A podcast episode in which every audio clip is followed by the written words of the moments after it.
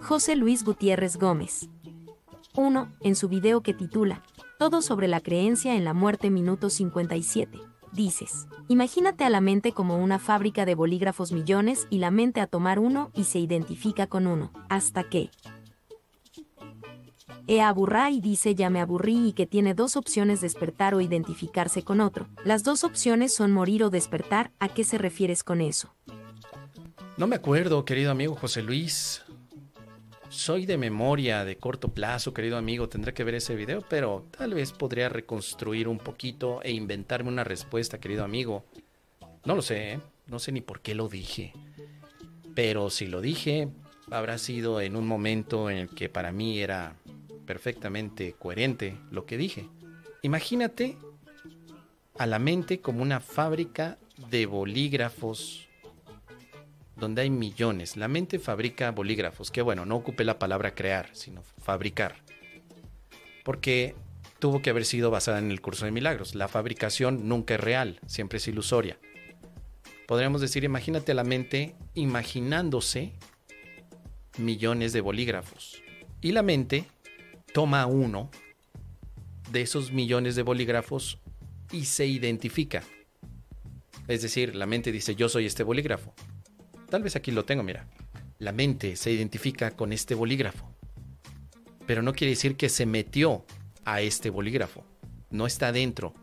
La mente no es la tinta del bolígrafo, sino que se identifica, cree que es un bolígrafo. Es una mente bolígrafa, porque ahora cree equivocadamente que dentro de su imaginación se metió allí. Pero resulta que este bolígrafo de pronto le empezamos a dar movimiento, se junta con otros, va encontrando, me acordé de algo. Así que aquí tenemos al bolígrafo, aquí está uno, y aquí tenemos a su palito, perdón, a su... Bueno, tenemos a otro.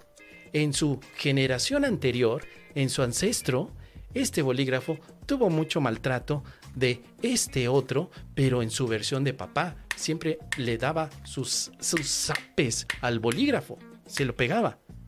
Y en sus andanzas de esta vida, este bolígrafo tiene que perdonar ahora también. Y de pronto se eh, va, va caminando y el bolígrafo se encuentra de pronto un sombrerito y se lo pone. Ahí está. Se pone su sombrerito. Y entonces el bolígrafo se cree eh, Luffy de One Piece y empieza ahí hacer todas sus historias y andanzas. Llega un momento en el que el bolígrafo, que no es la mente que está en él, sino que más bien la mente está moviendo al bolígrafo, se encuentra con un gigante. Ahí llega el gigante, mira, el gigante pollonauta. Y entonces la mente empieza pa, pa, pa, a pelear, ¿sí? Le pega.